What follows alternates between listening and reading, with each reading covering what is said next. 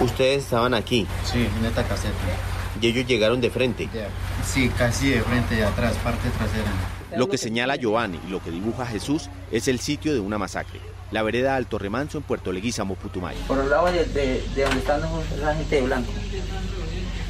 De allá de ese lado salieron las balas. Salieron de allí.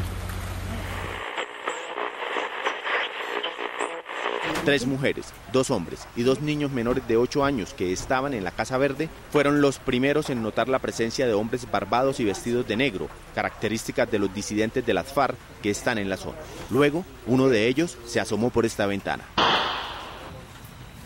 Y el man se mete con, la, la mes- con el galil por la ventana al plomo. Y falta un, como un cuarto para las siete, cuando empezó los primeros disparos. Dentro de la Casa Azul, ubicada al otro costado de la Verde, Nora Andrade, de 40 años, estaba ebria y herida. Por el lado del seno se le notaba la herida acá. Vomitaba sangre, me jalaba la mano, sálveme, no me deje morir. Al tiempo, Óscar Oliva, su esposo, moría debajo de esta palmera al lado de otro hombre que también fue ultimado, el presidente de la Junta de Acción Comunal. Y él- Llegan la Armada y la Fuerza Aérea. Los pobladores aún creían que quienes disparaban eran miembros de las disidencias de las FARC. Llegaron los militares en las pirañas, Dios mío, gracias a Dios. nosotros ya, o sea, ya nos relajamos porque cuando llega la aviación, nosotros ya dijimos, gracias a Dios nos salvamos, porque nosotros pensamos que pronto había sido otro grupo que, ataca, que nos atacaba. De repente, ven que los hombres de negros empiezan a cambiar de ropa y se ponen prendas militares. Pero nunca pensamos que la ley era la que nos había hecho eso. Era la una de la tarde y los pobladores no soportaron más. Estaban incómodos con el ejército que no les dejaba mirar hacia donde estaban los muertos. ¿Por qué nos hacen esto? Sí, maquillaron bien a todos, todos de, de, de encima. Insistieron en que manipularon los cuerpos, incluido el del gobernador indígena Pablo Panduro. El señor que le ha puesto un fusil es un gobernador. El viernes primero de abril. El 28 de marzo de 2022, en el último día de un bazar, cerca de las 7 de la mañana se desarrolló una operación militar en la que al menos 11 personas fueron asesinadas. Todo esto ocurrió en Puerto Leguízamo, en medio Putumayo. Esta operación fue presentada por el ministro de Defensa, Diego Molano, como un éxito operativo. Hoy en Presunto Podcast vamos a hablar de esto, vamos a hablar del cubrimiento de los medios frente a este caso. Y para eso tengo a mi mesa Santiago Rivas, ¿qué más volvió? Bien, sí, volví. Eh, Te extrañé. Y yo a ustedes. M aquí. MP. M aquí. y MP, ¿cómo estás? M aquí. Hoy con un presunto lleno de mucha indignación. Andrés Páramo Hola, ¿cómo están? y Juan Álvarez. Buenas noches, máquinas del mal, símbolos de la coca. Máquinas del mal, parece como si tuviera un programa de metal. Símbolos de la en el coca. 90. Hola, máquinas del mal, bienvenido a Símbolos del odio. Aires del Metal. Quería aprovechar para contarles que en este episodio Presunto Podcast además está celebrando su cuarto año al aire y estamos muy felices por esto. Eh, saluda a todas las personas que nos escuchan, a Salud. todos los que hablan ahora de narrativas, a todos los que tienen mayor criterio para consumir medios, a los que nos escriben y sobre todo a nuestros Patreons que mantienen vivo el proyecto, a los nuevos miembros del equipo Andrés Páramo y Juan Álvarez. Estamos muy felices de todo lo que han traído este podcast. María Paula, te quiero. Ay, te quiero. Feliz cumpleaños. Tenemos un pregrado. Ya tenemos un pregrado en crítica de medios. Sí. Cuatro años cumplidos. Sí, no sé si pasamos los exámenes, no sé. Pero, un pregrado. Mediocre, como muchos, pero, Sí, sí, pero, pregrado al fin y al cabo, con Sí, cartón. Y pues nada, muy contentos. Pásense por la página web de Presunto. Si quieren unirse a las comunidades, háganlo. Si quieren aprovechar esta celebración, el mejor regalo que nos pueden dar es compartir este podcast a otros y contarles que existimos. Entonces, muchas gracias y ahora sí, comencemos. El trabajo conjunto arroja muchas luces sobre lo que pasó en la vereda del remanso del Putumayo y también deja grandes preguntas que el señor general Zapateiro amablemente declinó responder. Me dijo que las investigaciones le darán la razón al ejército y que espera presentar muy pronto los resultados de esas investigaciones. El ejército ha sostenido que las 11 personas muertas, entre las cuales hay un menor y una mujer embarazada, eran miembros de las disidencias comandos de la frontera que enfrentaron a los militares. Sin embargo, los muertos son 11, los heridos civiles 4 y el ejército reporta que solamente incautaron 6 armas. 15 personas dispararon contra la tropa pero solo tenían 6 armas y aquí surge la primera pregunta de los periodistas que estuvieron en el terreno. Mi nombre es Alfredo Molano y soy periodista de la revista Cambio. General Zapateiro, ustedes sostienen que las 11 personas muertas eran de las disidencias de las FARC, pero hasta la Defensoría del Pueblo ha reconocido a varios civiles, un gobernador indígena, el presidente de la Junta de Acción Comunal y su esposa, una mujer en embarazo. Exactamente qué pruebas tiene el ejército de que todos integraban el grupo armado? Yo quisiera empezar un poco por la postura oficial. Siento que es la primera fuente que llega siempre con estas noticias. Creo que cientos de veces es la única que llega y nunca sabemos qué pasa con estas operaciones militares más que números y datos. Entonces, pues arrancamos por como por esto. Inicia el ministro Molano con un tuit anunciando lo que acaba de ocurrir y también el presidente de la República. ¿Cómo vieron ustedes este primer anuncio? Arranquemos por ahí. A mí me da la sensación de que en ese primer tuit, en esos primeros momentos, antes de que muy rápidamente empiecen las grietas y las denuncias, hay lo que siempre ha habido en el aire de este gobierno y es un aire, un tono de fanfarronería ahí arriba desde el principio, ¿no? ¿Qué necesidad de comunicar esto otra vez con tu hashtag símbolos del mal? Apenas yo vi eso. Símbolos del mal, disidencias, vamos a acabar con todas estas personas, estamos triunfando, eh, hacemos lo que el ejército está comandado a hacer. No sé si es una predisposición ya que uno tiene construida con la comunicación de este gobierno o es la conciencia de los antecedentes nefastos de la fuerza pública en estos cuatro años, pero yo sí de entrada dije, qué fanfarrones. Esa fanfarronería tiene precedentes no solo en este gobierno, sino desde antes, pero tal vez el más cercano es el de Otoniel, ¿no? que tiene como la misma dinámica en la que celebran desde el discurso oficial y utilizan, y digo la fanfarronería porque entonces está lleno y cargado de palabras como neutralizados, eh, los disidentes en el combate de la línea de fuego, que eh, son narcococaleros, terroristas, Criminales. quienes criminales, quienes los héroes de la patria abatieron en nombre de la bandera y no sé qué vainas. Que es lo mismo que con Otoniel, que sale el presidente a decir que es un golpe similar al de Pablo Escobar, nunca antes visto, para cuatro meses después conocer la verdadera versión de una entrega pactada. Entonces, y no sé, y es, y es el mismo ejército, aunque no el mismo gobierno, las mismas fuerzas militares a las que todavía no les creemos la mitad de las cosas que nos dijeron en la, en la operación Jaque y Y de ahí en adelante. y de ahí en adelante, pues tantas otras que todo el tiempo hay, sí, en, en las cúpulas y en las la manera en la que el ministro de Defensa y el presidente como comandante mayor hace. Entonces, pues sí, no, no creemos porque tenemos suficiente información para, para no creerles, pero creo que ahora lo, lo interesante es que hay otros medios y hay otras maneras de conocer versiones, que no se quede solo con las cámaras que graban los militares, como pasó con algunos de los de las operaciones contra cabecillas de las FARC, ¿no? que conocíamos la foto y la manera solo por cómo los militares lo contaban. Yo creo que a pesar de los vacíos que tiene esta investigación todavía, de los no sé cuántos días pasaron para hacer un levantamiento digno de los cadáveres y demás, a pesar de todo eso, pues hoy de lo que vamos a hablar es un poco un duelo de relatos que es lo más interesante entre lo que la comunidad y muchos medios escuchan de quienes estuvieron ahí y la versión oficial que sigue siendo defendida por las instituciones a capa y espada. Atención, dice el tuit en mayúscula. Hashtag atención. Gracias a operaciones ofensivas de la fuerza pública que continúan en desarrollo contra disidencias de las FARC, neutralizamos a nueve criminales y capturamos a cuatro más en Puerto Leguízamo. Este capturamos a cuatro más es muy importante, ¿no? Sí, ahorita Más vamos allá a de hablar. las Putumayo. Hashtag con todas nuestras fuerzas. Protegemos a Colombia de estos hashtag símbolos del mal. Y si es verdad que era con todas sus, sus fuerzas, porque era ejército, armada, fuerza aérea y demás. Un operativo conjunto. El, el tuit de Iván Duque, que vino después de este, era: Continúa la ofensiva. Hashtag sin tregua contra estructuras narcoterroristas en todas las regiones del país. En operaciones de nuestra fuerza pública se logró la neutralización de 11 integrantes de disidencias de las FARC y la captura de cuatro crimina- criminales más en Puerto Leguizamo, Putumayo. Un poco recuerda lo que decía María Paula de Otoniel, pero también recuerda mucho la declaración de Iván Duque del 30 de agosto de 2019, cuando hizo un bombardeo el ejército también a un campamento de, la, de las disidencias de las FARC en San Vicente del Caguán, que Iván Duque dijo anoche, gracias a esa labor estratégica, meticulosa, impecable, con todo el rigor, ¿no? Ellos han insistido en esto del rigor de las fuerzas militares desde entrada del gobierno de Iván Duque, cayó Gildardo Cucho, ¿no? Eh, y esto fue la vez que pues asesinaron también menores de edad en, un, esta, en, esta, en esa ocasión en un bombardeo.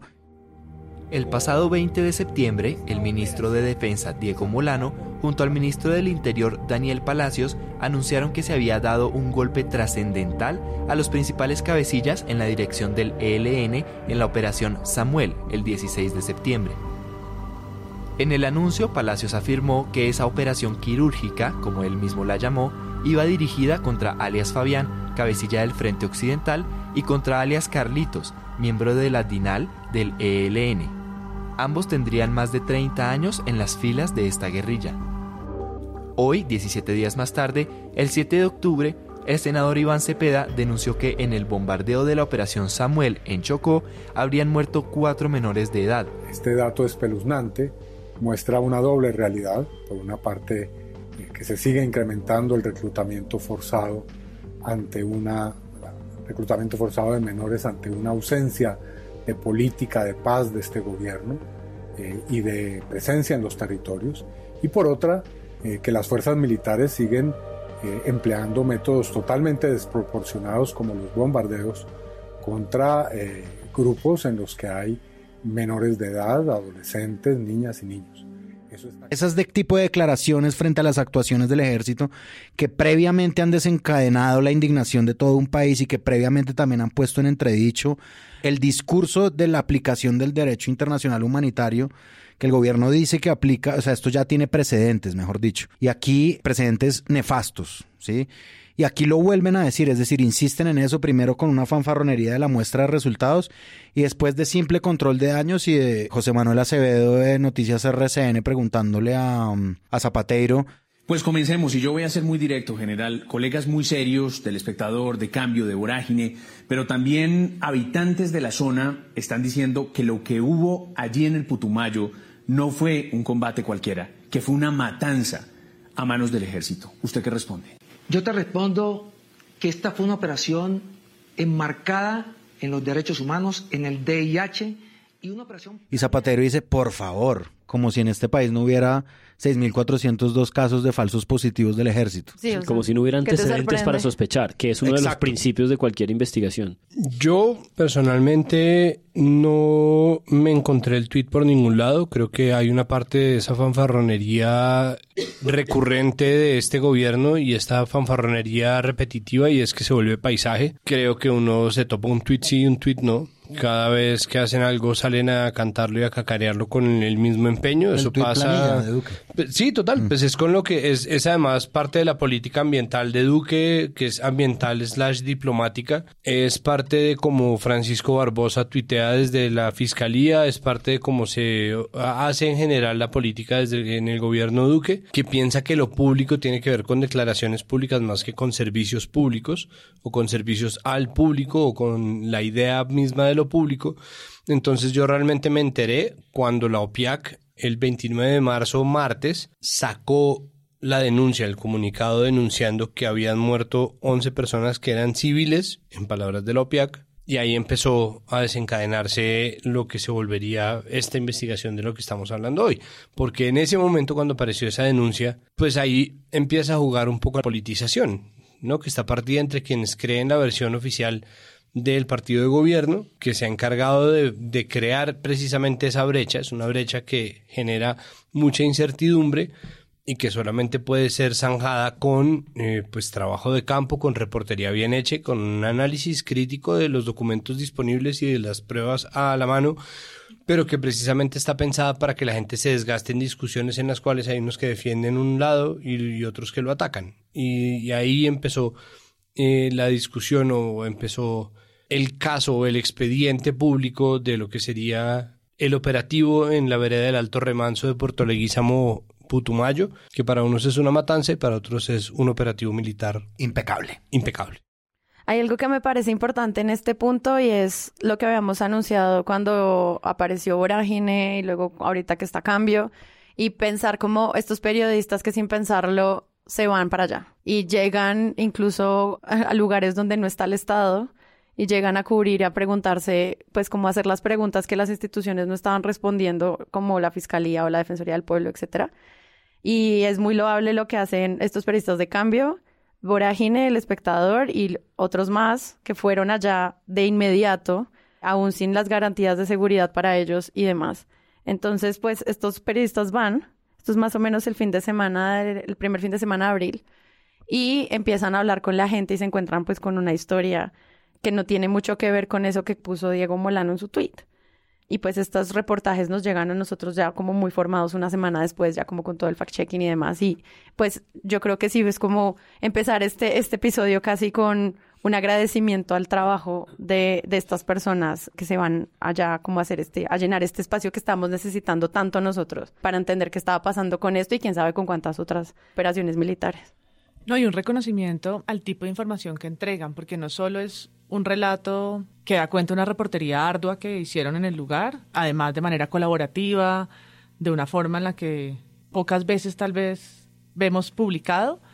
Se sabe que en terreno los periodistas que cubren conflictos se apoyan por, por muchas razones, pero aquí era también una apuesta interesante entre Cambio, que lleva poco tiempo al aire, El Espectador con su trayectoria de investigación y Vorágine, que también, eh, siendo un digital independiente y teniendo a reporteros como Guarnizo, pues traen como toda esa experiencia a este combo triple. Pero además el video que realizan, por ejemplo, que muestra incluso con tomas aéreas de dron, cuál es la casa donde sucede todo, dónde está la cancha, por dónde entraron, dónde está el río, yo creo que son elementos que sí ayudan cuando estamos escuchando un ejército que dice esto es un campamento centro de acopio. ¿no? Y uno realmente está viendo una casa en la que sucedía un bazar realmente, ¿no? El escenario, pues, de, de eh, cotidiano, probablemente de vida de un corregimiento o una vereda y no un campamento militar en esta construcción pintada de verde que corresponde al techo número 2 se hicieron asados. Y en el punto número 3 vendieron fritos y sancocho. Tres mujeres, dos hombres y dos niños menores de 8 años que estaban en la Casa Verde fueron los primeros en notar la presencia de hombres barbados y vestidos de negro, características de los disidentes de las FARC que están en la zona. Sí, el que estaba al lado de nosotros era un uso negro como algo, no sé, pero era bien barbudo. Eran las seis y media de la mañana y aún no se había dado el primer disparo. Los hombres de negro encerraron a las personas de la Casa Verde. Luego, uno de ellos se asomó por esta ventana. Y el man se mete con, la, mesa, con el galil por la ventana al plomo. Y creo que pues esa manera en que editan además rápidamente ese material pues sí, sí pone elementos a una discusión que como dijo Vicky ciento diez mil veces en su, en su transmisión, pues si son las autoridades competentes las que van a dar la palabra final, yo creo que en el material de los medios, más que en otro, hay unas pruebas muy importantes o una manera de entender lo que pasó que no estamos teniendo por ningún otro lado. Creo que están haciendo esa tarea que se necesita y hablábamos ahorita antes de sentarnos acá a grabar que se ve en exposiciones como Huellas de la Desaparición, ¿no? que los medios realmente sí, como dice Marta Ruiz, escriben el borrador de las historias de una manera en la que ningún otro campo lo puede hacer ni tan rápido ni depurando información de la manera en que ellos lo hacen. No, además que es muy problemático que Vicky diga tantas veces que solo las autoridades pertinentes son las que van a dar la verdad, cuando nosotros hemos hablado que eso es un concepto en disputa. Redes sociales, el debate del momento, lo que pasó con la operación militar en el Putumayo, el ejército dice que fue contra presuntos disidentes. Allí, pues, hubo 11 personas muertas, hubo cuatro más heridas. Los pobladores de la zona en Puerto Leguízamo, allí en la vereda del Remanso, dicen que se trató de un abuso supuestamente de las autoridades y cuentan una cantidad de cosas. Así que vamos a tratar de conversar sobre lo que pasó allá, lo que se ha sabido hasta el momento, porque al final serán las autoridades las que nos tengan que decir qué fue lo que realmente sucedió si tienen razón algunos habitantes, algunos testimonios, o si tienen razón los militares, que alegan que hicieron una operación legítima. Saludo a esta hora. Yo solo quería sumar a esos tres reportajes que empezamos a reseñar y de los que vamos a hablar, eh, y viniendo en detalle, un cuarto reportaje que sale este segundo fin de semana después de los hechos, que es de Catalina Oquendo en el país de España, que no hace parte como de este encuentro espontáneo, pero que también alimentó desde la prensa internacional y con una cosa que no estaba tanto en el cubrimiento de terreno de toda esta gente, y es un poco la reconstrucción de todos los deslices que hay en las declaraciones oficiales, porque el problema de la tesis de la señora Dávila de Semana es que la versión oficial es cero consistente. Es decir, desde el primer día en el que el primer general da declaraciones a las afueras del hospital, cuando en teoría tenían a cuatro detenidos en hospital, y luego resultó que la fiscalía salió a decir que ni siquiera había juez de control de garantías de por medio porque no los habían detenido, ¿no? Es decir, en los dos tuits oficiales del ministro de Defensa y del presidente hablan de cuatro detenidos. Y la propia fiscalía dice desde el principio, no, no hay detenidos, hay cuatro personas heridas que se llevaron a un hospital. Y esto está reconstruido en el reportaje del país muy, muy cuidadosamente. Y que con esas cuatro detenidas, eh, Vicky en su programa El Debate deja muy claro que, pero hay una que debería haber estado en detención domiciliaria y no estaba. Como hay unas maneras de juzgar también a las personas que ahorita hablamos como de cómo se cubre a estas víctimas. Varias de estas personas ya han sido dadas de alta. Una era menor de edad o es menor de edad, 17 años, embarazada, ya está en, en bienestar familiar. Y una de ellas sigue, eh, Antonio, en la clínica, pero hay que decir lo siguiente, tenía una detención domiciliaria en Puerto Asís, Putumayo, pero estaba allí, estaba en el lugar no estaba en Puerto Asís cumpliendo su detención, sino que estaba allí. Cuando usted mira toda la información, los informes, eh, digamos, de los investigadores, lo que dicen, por ejemplo, de esa persona específicamente, es que habría sido vista relacionada con las disidencias. Cuando usted mira cada cosa, tiene una explicación distinta a la que estamos escuchando en el pueblo. Y yo creo que usted tiene la razón cuando dice hay que escucharlos. Creo que hay que escucharlos a todos, a todos, hay que escuchar las dos versiones y que sea la justicia la que finalmente pues nos dé un veredicto sobre esta situación, entre otras cosas, Antonio. Hay como unos disclaimers que ellos hacen que a mí me parecen muy, muy buenos, como eh, José Guarnizo, entre los periodistas acabamos de decir que compartiremos toda la información recolectada pensando en la magnitud de lo que hay enfrente, parados en la misma cancha donde volaron disparos el 28 de marzo, nos dividimos el trabajo de reportería por zonas.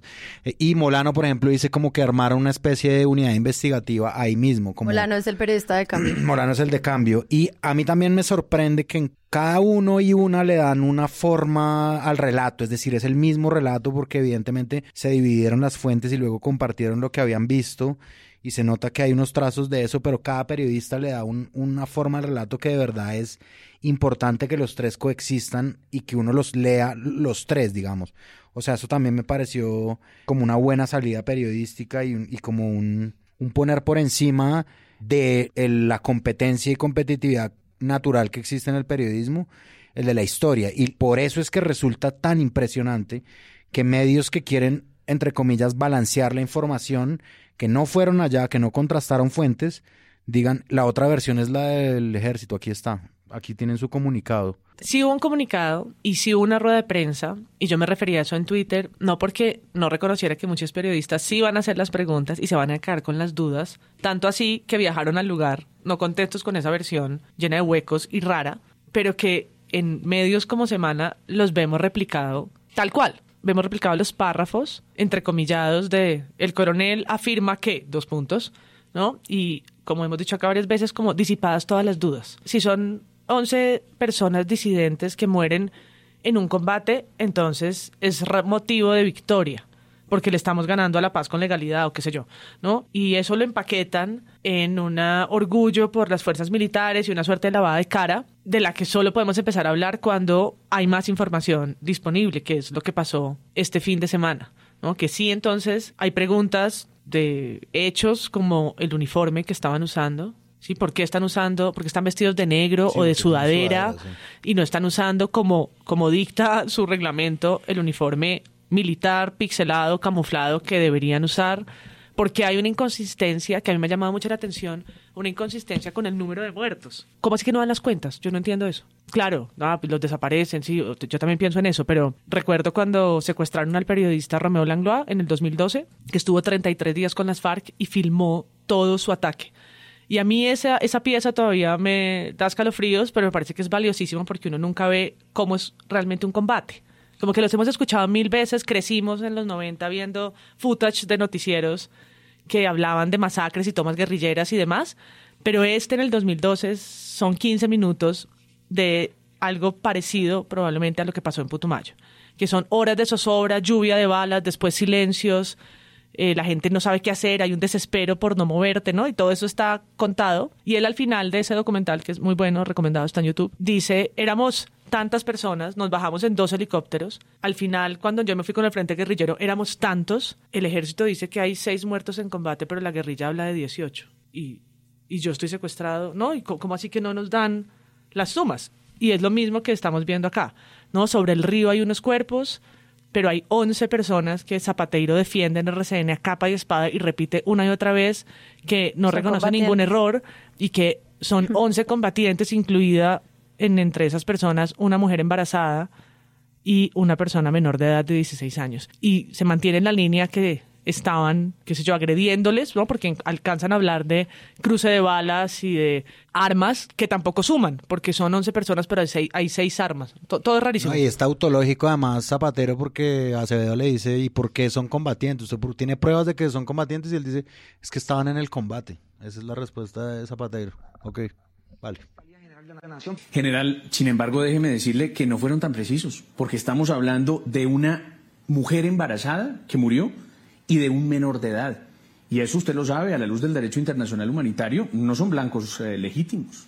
Yo quiero decirle que no es la primera operación, José Manuel, donde caen mujeres embarazadas, donde caen menores de edad que son combatientes colombianos, combatientes. Y la estructura criminal tiene integrantes que hacen parte de la estructura y también integrantes que están en el momento de las acciones pero le insisto, ¿qué pruebas ustedes tienen de que este menor y esa mujer embarazada, insisto, eran combatientes? Estaban en el combate. Estaban en la línea de muerte. Estaban en un bazar, dicen ellos. Estaban en unas actividades de integración festivas. Pero es que el sedimento que queda después de mucho masticar la gigantesca guerra de narrativas que se ha formado en torno a la historia de Putumayo es un elogio de lo necesario que es el trabajo de campo, ¿no? Nosotros después de dos años de encierro y teletrabajo, después de muchos años de estar consultando mucha gente por internet, que para algunos casos es un trabajo perfectamente suficiente, nos encontramos con una, o al menos yo, con algo que me parece muy llamativo y es el hecho de que la gente hable, ¿no? Creo que dentro de las cosas muy valiosas que existen son los testimonios de las personas y creo que es muy difícil, eh, tal vez no controvertirlo porque todo es controvertible, pero es muy difícil hacerle contrapeso a eso con un comunicado o incluso con una serie de respuestas armadas a los cuestionamientos hechos por seis periodistas de tres medios distintos de la mano de un oficial del ejército, ¿no? Es decir, tener eh, la oficina de comunicaciones de la versión oficial al lado no garantiza que uno tenga una mejor versión y cuando uno lee los relatos o cuando uno ve el video que preparó para Vorágine Viviana Bello, que es la periodista investigadora del lunes, el programa que yo dirijo en Canal Capital, pues uno lo que empieza a oír son las voces de personas que están hablando de sus padres y madres y de sus hermanos, de sus amigos, de sus vecinos, y uno ahí empieza a decir, bueno, esto es de verdad, es decir, esto es, estamos tan acostumbrados a señalar a la gente que se encuentra lejos de nosotros como guerrilleros, cocaleros, cultivadores, narcococaleros. ahora narcococaleros, como eslabones de una cadena del mal, que cuando tenemos las voces de esas personas, creo que es muy difícil calcular el valor que eso tiene y parte de lo que traen consigo estos relatos de cambio el espectador y vorágine son precisamente esas voces humanas y ese rostro humano de, de las personas que mueren independientemente de lo que pase, porque dentro de las crónicas, y creo que ahora que ya hemos estado mezclando versiones oficiales y no oficiales, o, oficiales y de la gente, o oficiales y de campo, o como ustedes lo quieran llamar, pues los relatos, tanto de Vorágine como de Cambio como del espectador, tienen en cuenta las versiones oficiales. ¿no? Parte de lo que es importantísimo tener aquí en cuenta es que cuando Vicky Dávila habla de los dos lados de la historia, ella solamente está mostrando uno porque ella cree que está actuando en- o, o lo cree no, seguramente lo hace de forma deliberada, pero ella actúa aparentemente en respuesta de un relato que tiene un solo lado y no es verdad. Si uno lee, no toca poner demasiada atención, pero si uno lee las crónicas de Valentina Parada Lugo, de José Guarnizo y de Alfredo Molano Jimeno, uno ve que ellos están metiendo dentro de su relato primero las preguntas que le hicieron a la fiscalía. La del espectador, la de Valentina especialmente, se basa en las inconsistencias que existen entre unas y otras versiones y deja unas preguntas en el aire. La de Molano reconoce todas las partes de la versión oficial y es súper importante precisamente por eso, porque son relatos que no están buscando dar respuestas. Y eso creo que es precisamente lo que queda de un trabajo de campo bien hecho, y es que no existe nada cierto. No están dando la última palabra, no están terminando el caso, ellos no son los jueces de ni están eh, haciendo el trabajo de la fiscalía, ellos están yendo a recopilar información y la información, como suele pasar, solamente deja más preguntas y esas preguntas en el aire ya es suficientemente bueno como trabajo periodístico. El periodista no tiene la responsabilidad de revelar, o sea, trabaja para encontrar la verdad, pero muchas veces en ese camino se va a encontrar con muchas piezas de información que son reales, que son verdaderas, pero que no configuran una versión definitiva. Tal vez nunca exista. Y ese hecho, la, la forma como se hace el relato, desacredita de inmediato lo que 12 horas después, 24 horas después, empieza a publicar semana de la mano seguramente de un militar. Porque eso Mm. está casi que redactado por una fuente militar que coge cada una de las preguntas hechas por estas crónicas periodísticas y las responde.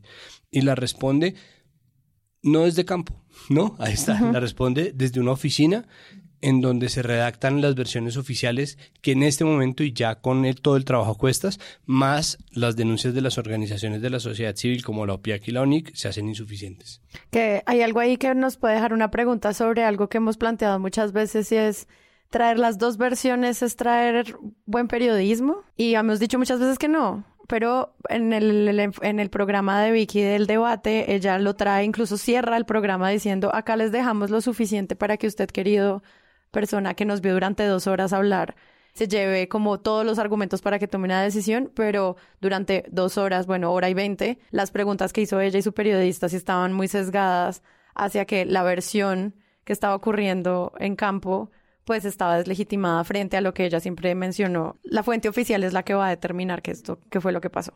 Porque hoy lo que vimos desde muy temprano fue también un ataque muy peligroso e inaceptable de muchas formas a los periodistas que fueron. O sea, una manera de que el relato de semana sea el que importe es tratar de dañar el trabajo de cambio del espectador y vorágine. Entonces llaman a los periodistas, a los candidatos presidenciables a la W Radio a preguntarles por la masacre o por la operación, eufemismo que queramos usar, y empieza, contesta Fajardo y luego le toca el turno a Enrique Gómez. Y lo que hace Enrique Gómez es decir, y es una forma hipócrita en la cual muchas de la, de la prensa aquí ha, ha asumido las banderas del narcotráfico para de manera camuflada venir a, a propiciar su expansión con grave demérito para las poblaciones más indefensas del país. Entonces, creo que el ministro debe mantenerse en su lugar, presentar sus expedientes y sus y investigaciones. luego además remata haciendo una directa a Alfredo Molano y diciendo que ya ha conocido su trabajo sesgado y de izquierda y no sé qué. Y lo que dice son, es una doble acusación de periodistas narcotraficantes que, por supuesto, no tiene ningún sentido, no tiene ninguna evidencia para hacerlo. Los pone en peligro y los pone en un riesgo altísimo, siendo ellos quienes van a muchos lugares en Colombia con presencia de grupos ilegales, que el señalamiento en terreno los pone en peligro en el día a día cuestiona su trabajo y más viniendo un candidato presidencial. Y esto yo creo que es parte de, de el meollo que es cubrir a las fuerzas militares. ¿Sí? Quienes lo hacen, como Ricardo Calderón o quienes lo han hecho, saben el costo tan alto que eso tiene, que tal vez todavía no les ha pasado la factura completa a estos tres periodistas. Porque yo me imagino que habrá mucha gente desconte- descontenta hoy en la cúpula militar con lo que salió. No les va a gustar esa versión, ese video en donde hay una cancha de fútbol y una casa y no un campamento de raspachines, no los va a tener contentos. Y las fotos de ellos sentados, todo el exacto, mundo de todo el sentado mundo de espaldas a la casa mientras alguien en el video escalofriante les grita con mucho valor, ya los disfrazaron y los van a hacer pasar por guerrilleros. Esa, Sí. esa operación es la que en estas cinco notas que sacaron hoy en semana, los reportajes se publican el domingo 10, viene este damage control de parte de semana, que para mí no es un lavado de cara, es una especie de reconstrucción facial. Y del gobierno, el gobierno Semana- también está en Semana de reconstruye el rostro Este de- stream makeover. del ejército y Se la cambia tenemos, por la de Nicolas tenemos Cage. información de que Semana decidió publicar cada hora un punto distinto y uno de estos puntos es este eh, que tocas. Pero a propósito de esto que estamos todos conversando, yo creo que sí hay, aparte de todo el, eh, la valentía y todo el trabajo muy minucioso de todos estos reporteros, sí hubo muchos trabajos previos. Es decir, yo creo que había ambientado un escenario de Dios mío, no podemos, no puede ser posible que estemos como a merced de eh, el comunicado oficial de este ejército en el que hemos tenido indicios desde hace años eh, de desconfianza. Y para mí, en todo caso, una de esas grietas previas muy importantes ocurrió el 7 de abril, que creo que fue jueves, es decir, unos días antes, cuando María Jimena Duzán en a fondo se sentó media hora a hablar con Óscar Daza Gutiérrez, el, el coordinador de derechos humanos de esta Organización Nacional de Pueblos Indígenas de la Amazonía Colombiana, y el hombre de lo- de la OPIAC habló durante 30 minutos con mucho cuidado, con, mucho con mucha compostura y con mucha mm, mesura sobre un poco lo que estos reporteros ya habían recogido en terreno, sobre lo que la gente estaba queriendo decir, decidida a decir, porque en esos videos que vimos de esos primeros momentos nos damos cuenta no de una población que estaba haciéndole una sonada al ejército, sino una gente sentada de espaldas al sol en una cancha de fútbol durante horas y horas, temerosas del ejército y hartas de que les tuviera, tuvieran que soportar esa arbitrariedad. Pero hay una cosa tremenda que aparece al final de esta conversación con María Jimena Duzán, y es que él, al final y al cierre de toda esta entrevista, desarrolla una idea que me parece a mí como central. Sus víctimas no eran jóvenes desadaptados de los barrios populares, pero sí campesinos pobres, cocaleros, raspachines, considerados por el ejército como sujetos ilegales, que además se oponían a la erradicación forzosa, eran desechables. En esta región del Putumayo hay muchos cultivos de coca y las personas eh, que trabajan en esos cultivos son campesinos, muchos de los cuales se quedaron sin ninguna opción distinta a la de seguir cultivando porque nunca llegaron los proyectos productivos derivados del programa de sustitución de cultivos, el famoso PENIS. Aquí, en el Putumayo, ese proyecto ha sido un fracaso. Por eso la gente se opone a la erradicación forzosa que hace el ejército, porque cuando entra el ejército y erradica la coca que ellos tienen cultivada, se quedan sin sustento y el Estado es incapaz de plantearles una alternativa distinta. Se oponen no porque sean disidencias de las FARC, se oponen porque se mueren de hambre. Sorprende que el presidente Duque y el ministro Molano sigan insistiendo en que la operación fue legítima, cuando hay tantas evidencias de lo contrario. También preocupa el silencio del ejército, que nos debe muchas explicaciones. Todo indica que la operación fue un fracaso, que el ejército estaba persiguiendo a las disidencias y que tenían información de que éstas iban a estar en ese evento de la comunidad. Sin confirmar la información, entraron a matar. Y ahora que la comunidad y la OPIAC ha salido a contar la verdad, pues están intentando maquillar el horror para justificar lo injustificable. Lo cierto es que los pueblos indígenas han sido objeto de estigmatización durante este gobierno de manera frecuente. Va- vale hacer señalamiento frente a la minga, a las mingas, eh, en el que los llaman terroristas, guerrilleros, cocaleros, y esta estigmatización tal vez también permite hacer blancos más fáciles a este tipo de población. O sea, me queda más fácil hacer un ataque a una población que yo ya he venido estigmatizando por años. Entonces, cuando cae un indígena, me queda más fácil después decir que cayó un guerrillero, que cayó un cocalero, pero porque yo ya hice un ejercicio previo de estigmatización. El ministro Molano debe... Nosotros formamos comités de derechos humanos, nosotros formamos eh, asesorías legales a las juntas de acción comunal, nosotros formamos todo este andamiaje que hemos formado de cuidado y de protección para cuidarnos del Estado. Porque el Estado colombiano y el ejército y la fuerza pública construye permanentemente estigmatizaciones contra los pueblos indígenas. Y dice, el hombre cita el antecedente del paro nacional. Y el hombre dice después, cuando has construido eh, un antecedente de estigmatización contra los pueblos indígenas, contra sus gobernadores, cuando los has asociado con cocaleros, lo que estás haciendo es convertirlos en blancos fáciles. Y entonces él dice, nosotros tenemos un operativo de respuesta así de rápido y así de estructurado porque asesinaron a este gobernador indígena y nos llegó rápidamente la alerta. Muchas veces ocurren estas cosas en zonas cocaleras y nosotros no contestamos rápido porque no son sujetos que están, digamos, dentro de la protección nuestra. En este caso contestamos a toda velocidad por eso. Y es como espeluznante pensar que efectivamente hay una construcción discursiva previa a la posibilidad de hacer estas masacres y que la, la mayoría de las veces en Colombia no nos enteremos. Total, y eso me da pie para que, porque hay una como gran narrativa que, creo que ocurre frente a la justificación de estos actos, y es los civiles y los cocaleros y los guerrilleros. Y como ese tipo de palabras, como empiezan a caer sobre estas personas para justificar la manera en la que el ejército se acerca a ellos.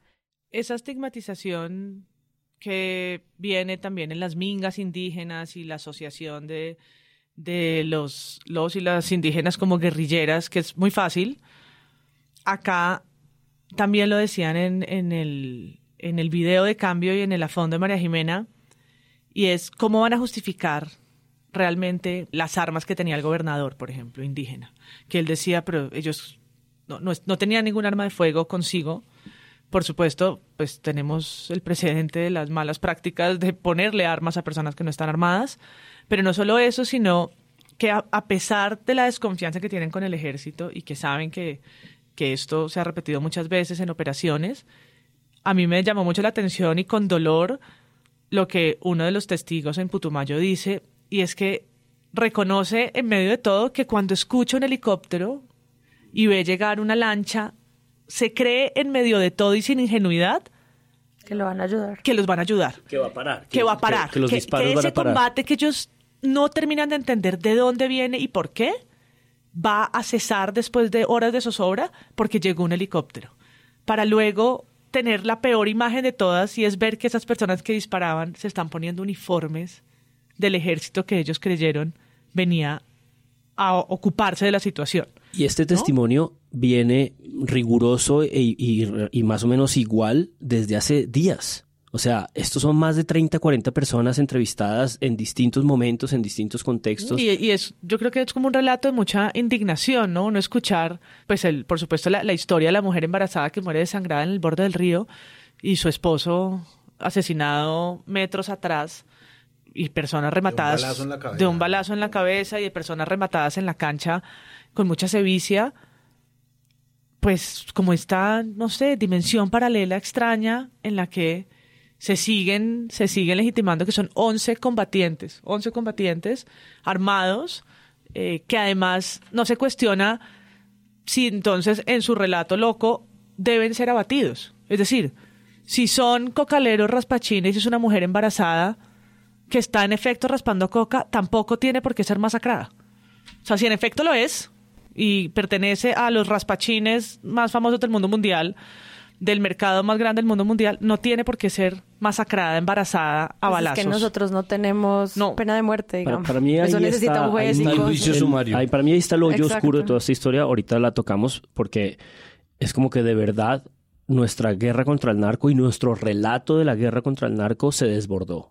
O sea, en este gobierno y, los, y, y- y el comandante del ejército está dispuesto a desbordarlo claramente cuando de sus propios canales de televisión eh, afines como RCN Televisión, hoy Acevedo le contrapregunta o le pregunta con intensidad sobre lo que pasó y este hombre está como dispuesto a decir, todo esto es, todo esto es mundo cocalero, todo esto es gente que está relacionada con la cocaína, eh, no nos digan más. tenemos que decir que repite sin pena que ya antes mujeres embarazadas y menores de edad han sido abatidos en operaciones.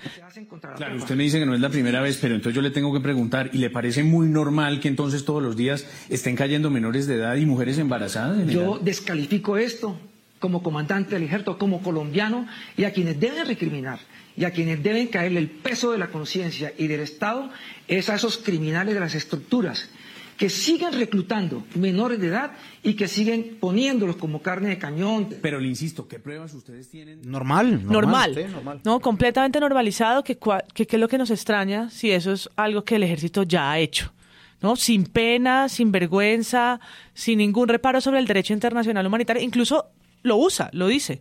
Esto cumplió con todas las normas del derecho internacional humanitario, que es, no, no les tiembla la boca para Empezando decir... por no tener uniformes, ya te das cuenta que no cumple con todos los estándares de... Es que de nuevo es el, valor de la pregunta. Creo que es- este es un episodio que recalca hasta qué punto es importante el oficio del periodismo y hasta qué punto el oficio del periodismo, por arduo que sea o por difícil que resulte, eh, se resume en algo muy sencillo y es hacer preguntas. Y la pregunta, para cualquiera que tenga hijos, es evidente que es la forma más incómoda de comunicación y creo que es importante siempre recordar eso, ¿no? Que, que, que el, constante e incesante por qué, por qué, por qué, por qué, por qué de las cosas empieza a volverse cuando uno es adulto y trabaja de periodista un mecanismo muy fuerte y, precisamente la pregunta que incomoda al poderoso, la, la pregunta que incomoda a los militares, la pregunta que se supone que desestabiliza las instituciones y la pregunta que se hace un periodista a sí mismo o que hace al interior de su consejo de redacción es muy importante. Y ahí empieza a tejerse en realidad la relación que nosotros deberíamos tener como periodistas y como medios con el poder. Parte de lo que ocurre eh, está precisamente en que los relatos presentados por estos medios que inicialmente van a campo es que están llenos de preguntas, no están llenos de respuestas, todo lo contrario, ¿no? lo que sueltan y lo que terminan, por ejemplo, soltando también como un resumen que aparece hoy lunes en el reporte coronel en la W, son seis preguntas formuladas por estos seis periodistas que simplemente dicen esto no cuadra, ¿no? Y esto no cuadra porque A, B y C. Entonces está el número de las armas, está la ropa, ¿no? Espinosa. Las municiones. Jorge Espinosa pre- le preguntó a dos militares que si ellos tenían permitido utilizar uniforme de camisilla negra con pantalón verde y le dijeron no, siempre tiene que ser el, el pixelado por cuestiones del, de- del derecho internacional humanitario. Yo estaba armando el capítulo del lunes y me metí a buscar los principios de, eh, rectores de las operaciones militares. Están en la página del ejército, entonces no es sino preguntárselo. Es que no es sino preguntárselo.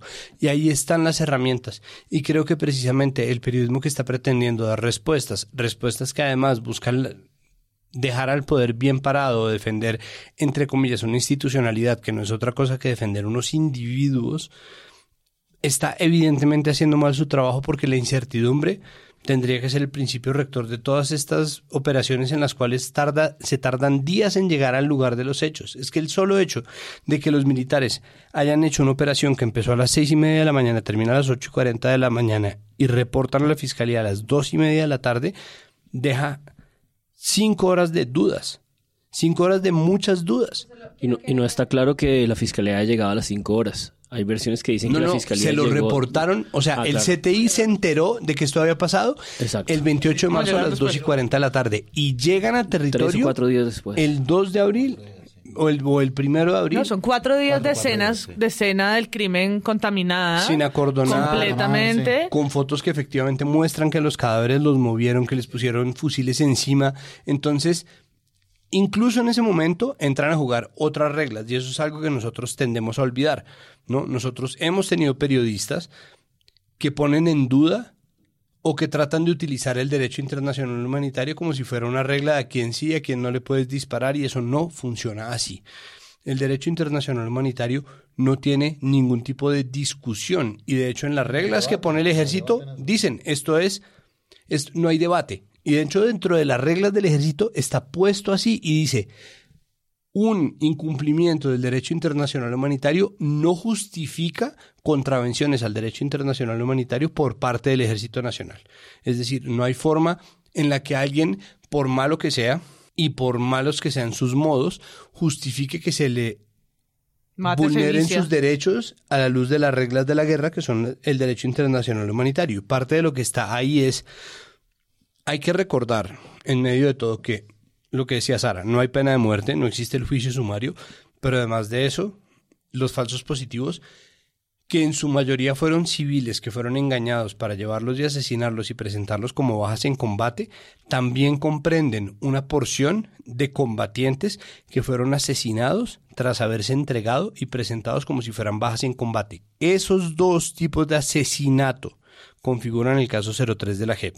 Entonces, ¿eso qué pasa? Si resulta que al final los 11, incluyendo el menor de edad, que a la luz de la legislación colombiana es una víctima, resulta que todos, todos eran guerrilleros, como lo está diciendo el general Zapateiro, incluso así, si estaban desarmados, se está incumpliendo un principio. Si en eso se dañan bienes civiles, si se hiere a civiles, si hay civiles en medio del fuego, se están incumpliendo las reglas de la guerra. Entonces, por donde se le mire, esta es una operación militar que se está cayendo y basta con leer las reglas para saberlo. Zapatero dijo que es que era, usaban el negro porque les daba calor. la camisilla. La camisilla dijo, porque es es, que el calor, claro, porque la mayoría de Por, combates por en eso esto- del tiempo menciona. No, claro, es el A nunca antes, o La sea, mayoría de calor. combates son en el frío. Combatan en crocs. Entonces, digamos como que hay unas preguntas obviamente que quedan abiertas en esto y que, y que de verdad están encontrando como un cauce rápido con los reportajes que hemos visto que suplen de verdad a las autoridades porque las autoridades llegaron, las autoridades que no son el ejército que va a matar gente, llegan tarde en este país siempre. El Estado no existe a menos que sea así en forma de ir a matar gente.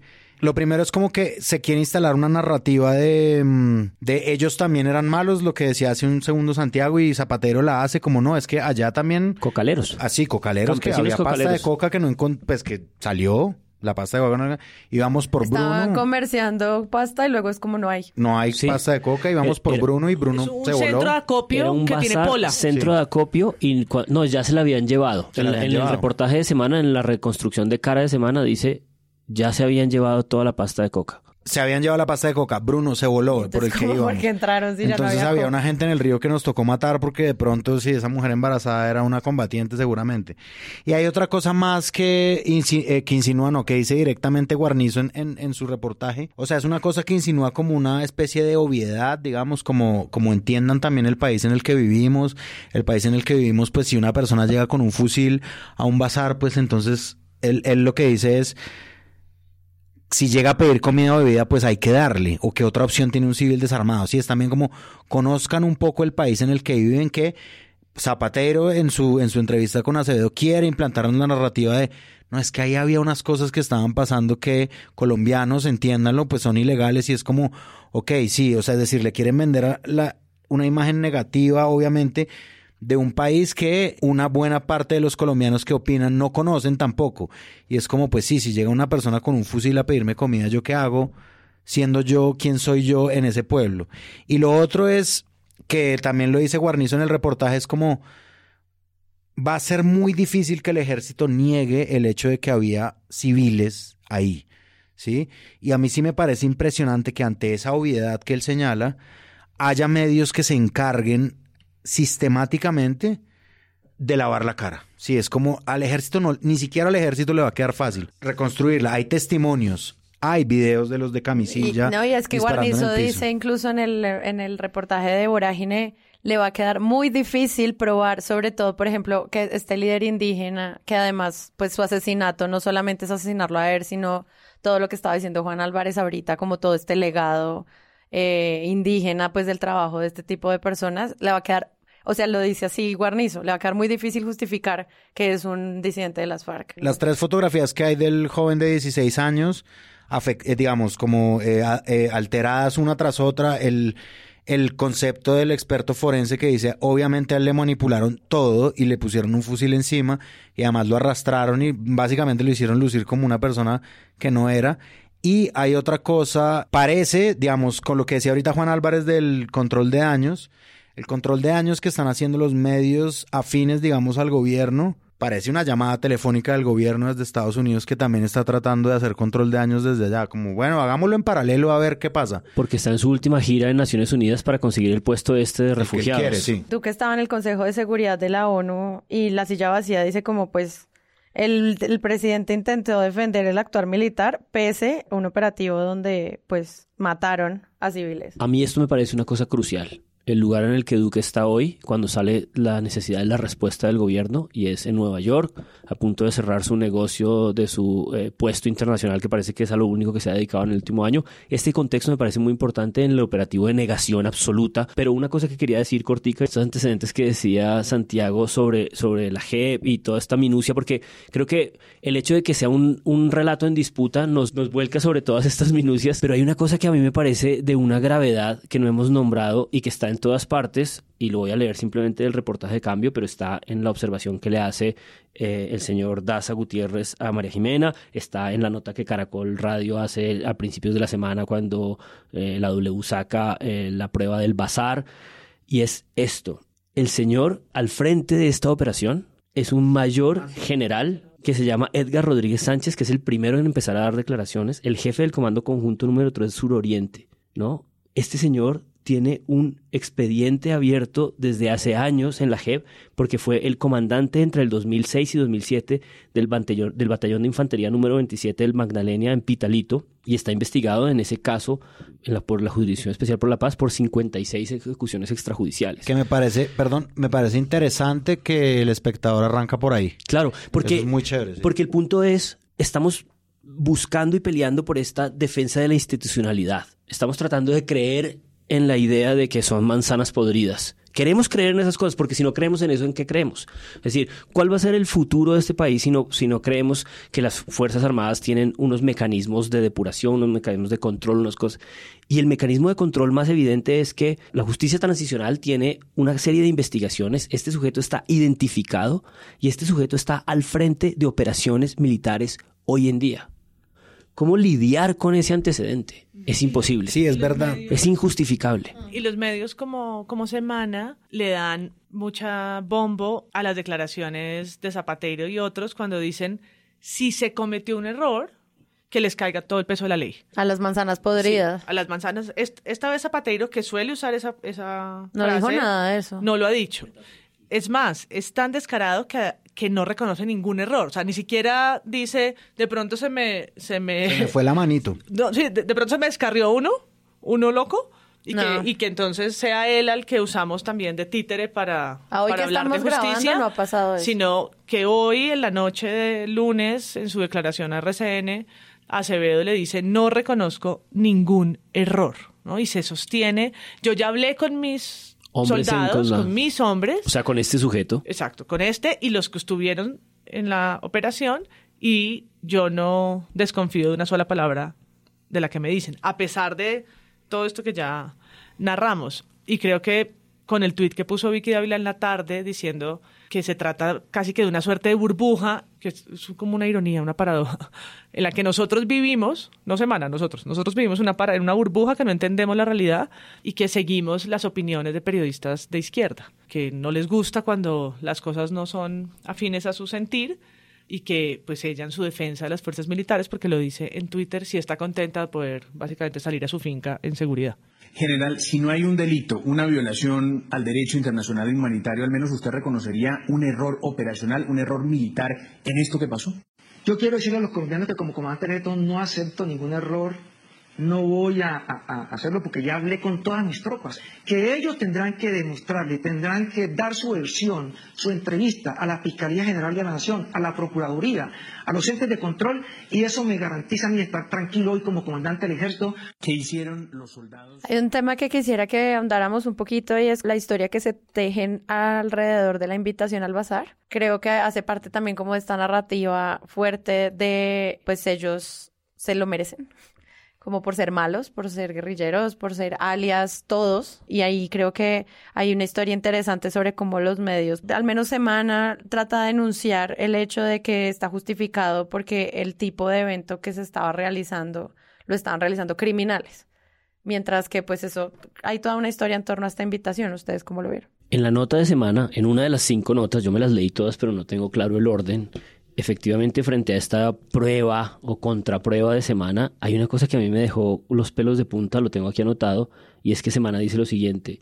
Semana también conoció que este no sería el primer bazar cocalero. Ya tiene un nombre, bazar, Bazar cocalero. cocalero, sí. Es decir, si ustedes un día están en un bazar cocalero, desen por muertos porque puede venir un operativo del ejército y desaparecerlos. Del ejército contra el ejército para después matar a todo el mundo. En la vereda La Reformita se habrían hecho dos bazares cocaleros el 22 y 23 de enero. En el Alto Remanso se habrían hecho cuatro, el 1 de enero, el 9, el 12 y el 14. En la vereda La Playa se habrían organizado dos, entre el 5 y el 7 de enero. En el mes de febrero, las mismas poblaciones se habrían hecho 17 bazares y en, Barlos- en, marzo por lo menos 11. Es decir, estamos hablando de que Semana dice que tiene pruebas y fuentes oficiales de que hay por lo menos 20 y pico de bazares cocaleros previos a este bazar. ¿Qué pruebas muestran de eso? Porque para la W fue como muy fácil encontrar la invitación del bazar cocalero de esta operación. Pero Semana no es que dice- diga bazar cocalero en la hoja. ¿sí? No, no, no. Es una invitación con actividades deportivas No, es una- masculinas, es una- femeninas. es una estigmatización gallos, que Semana decide fiesta, hacer. Mujeres lindas, porque lo dice. Pero mi punto de Es que todo semana... el tema de narcococalero me parece que es un, es, un título muy problemático para justificar el asesinato de las personas es una que manera de empezar a... ahí. de- de- de- para mí toda esta historia en el fondo es una confesión de que esta guerra es una guerra contra el campesinado cocalero. Y el campesinado cocalero es básicamente un campesinado pobre y es básicamente un campesinado que no tiene otras opciones y es básicamente un campesinado que en el 2016 le dijeron vamos a sustituir las tierras en las que las FARC se va a ir, nadie las sustituyó, nadie las cuidó, ahora hay una serie de disidencias y ahora el ejército entra y asesina a diestra y siniestra y Semana dice que tiene 27 identificados, 17 más 11, 28 bazares cocaleros y no tiene una sola prueba. Presuntos, porque ellos dicen habría. Son presuntos todos. Todos tenemos la prueba huevos, de este bazar cocalero y hay 28, cocaleros, 28 bazares cocaleros entre enero y marzo de este año y no hay una invitación, no hay una prueba, no hay fotografías, no hay nada. Esta es la inteligencia militar que dice que hay 28 bazares cocaleros dos meses antes de esta operación y no hay pruebas de eso. No, y así los tuvieran todas las pruebas, ¿eso qué significa? Que es como tenían que haber entrado a todos a hacer lo que hicieron en Putumayo Medio. Hay un asunto ahí que es no solamente contra el campesinado cocalero, es una guerra contra los pobres.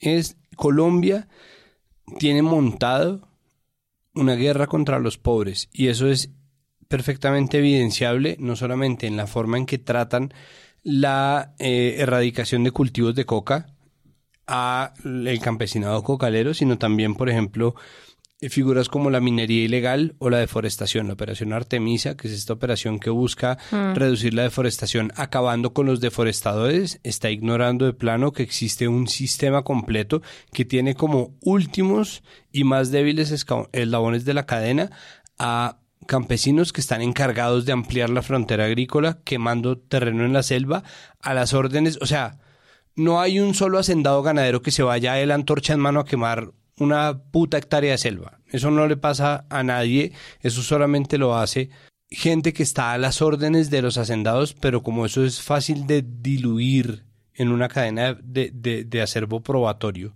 es fácil borrar que eso existe y lo mismo pasa con la minería ilegal. Entonces, claro, a menudo existe la conversación o la retórica sobre por qué quienes defienden, quienes combaten o quienes estamos en contra de la minería, entre comillas, legal, estamos defendiendo constantemente a los mineros ilegales porque dicen que si no es una, no es la otra y no están así, pero al mismo tiempo la minería ilegal, la deforestación, individuo a individuo, el cultivo de coca son actividades económicas de los eslabones más débiles de cadenas en donde los eslabones más fuertes nunca son tocados. Y parte de lo que está ocurriendo y lo que ocurre en Putumayo es precisamente eso, es pretender que se puede condenar a muerte un montón de campesinos solamente porque son quienes cultivan coca y ahí es donde nace el neologismo del narcococalero, como una especie de eh, redundancia, de una tautología simplemente para poner un prefijo que está asociado con el mal, que es narco, ¿no? Uno puede decir narcopodcastero, narcoperiodista, narcopolítico, narcococalero, Narco- narcocampesino, narcocorrido, narcobebedor de Buchanans, Que esa es la- la narcoindígena. Enrique- Esa es hacer la Enrique Gómez. Esa es la Enrique Gómez, que es ponerle narco a cualquier... No, los narcoindígenas, merecen morir, pues, son narcoindígenas. Si fueran solo indígenas, de pronto de hambre. Hay una cosa que también me llama mucho la atención y era... no- nosotros terminamos haciendo el lunes sobre este tema porque estaba demasiado caliente.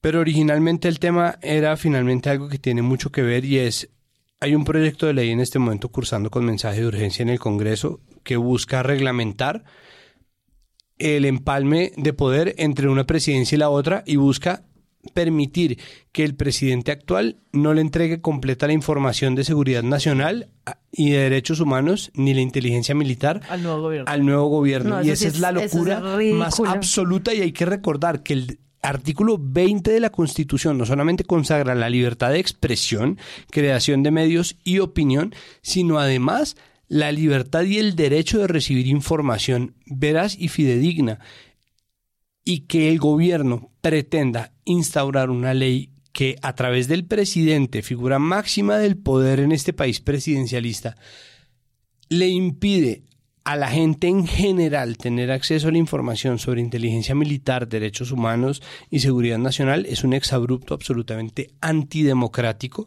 que lo que hace es simplemente probar que se legisla en, en, en contra de la gente y en favor de una mentira que lo único que hace para mí es ahondar la desconfianza gigantesca que hace que uno piense esto es un falso positivo gigantesco. No importa si no tenemos las pruebas, miren lo que está Es- pasando. Es muy difícil no leer un gesto como ese como un gesto de confesión de delincuencia. Absolutamente. Exactamente. La columna de Ana Bejarano en Los Danieles sobre el tema está muy buena, ¿no? Pe- Pensado en toda esta narrativa de, del miedo al que se roben la institucionalidad. ¿Cuál? Dice ella. ¿Cuál van a dejar?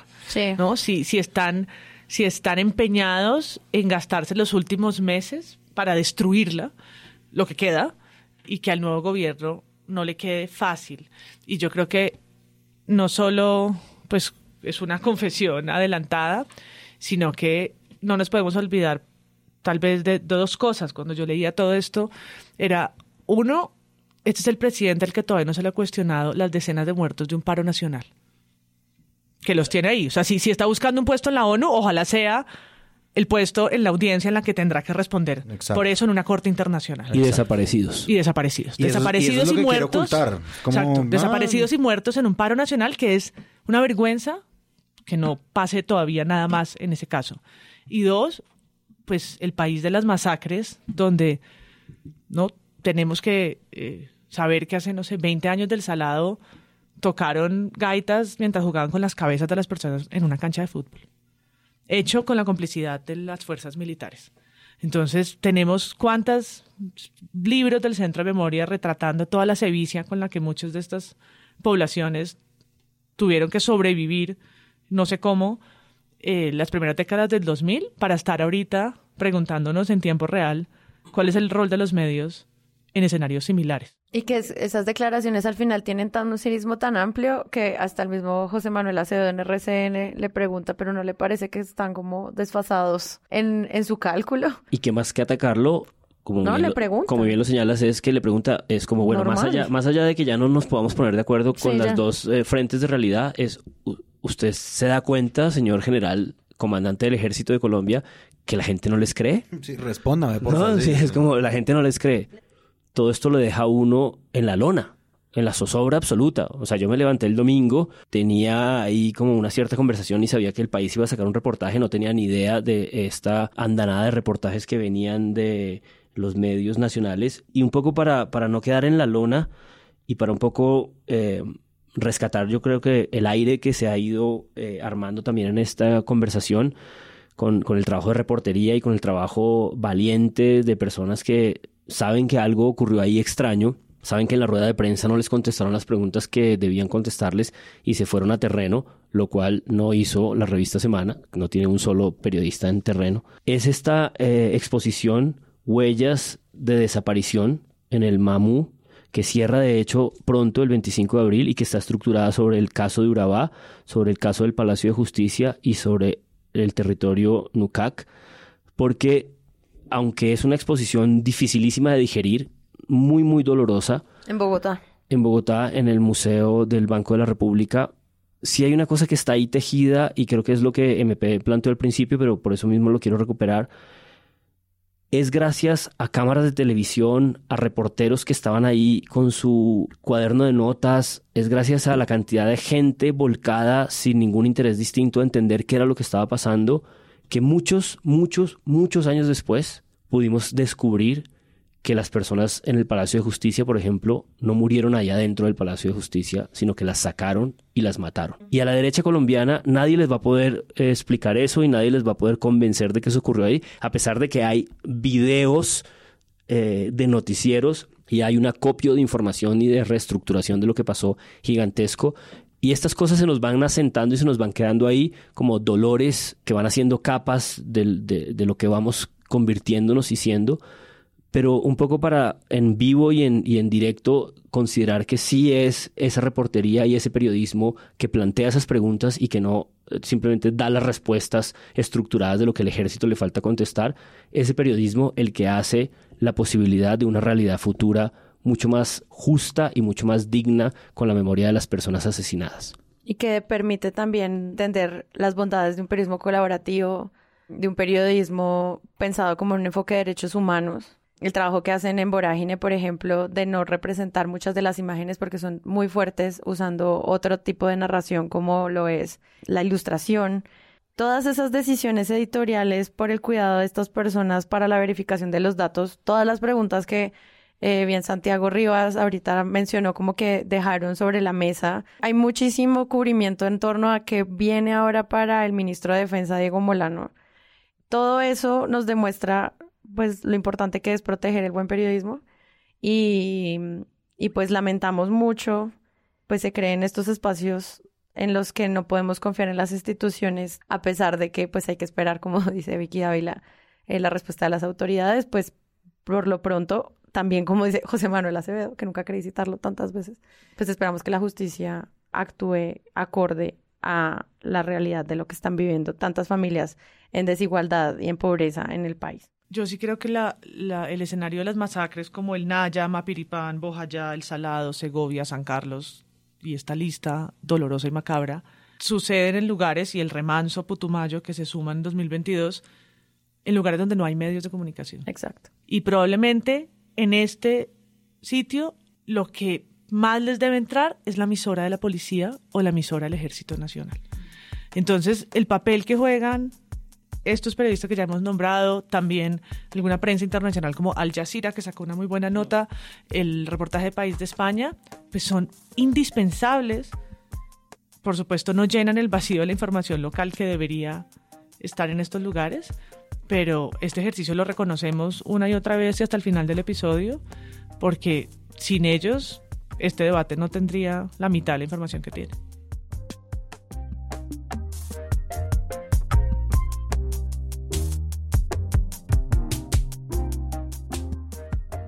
Si les gustó este episodio, les invitamos a que lo compartan en todas sus redes sociales. La producción es de Sara Trejos. El análisis es de Santiago Rivas, María Paula Martínez, Andrés Páramo y Juan Álvarez.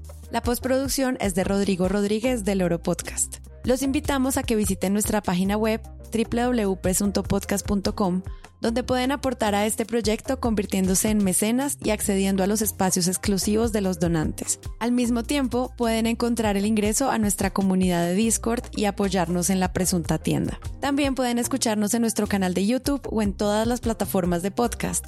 Presunto Podcast es un podcast de Sillón Estudios y pueden encontrar otros podcasts y proyectos allí. Gracias por escuchar. La próxima semana esperen un nuevo episodio. Chao.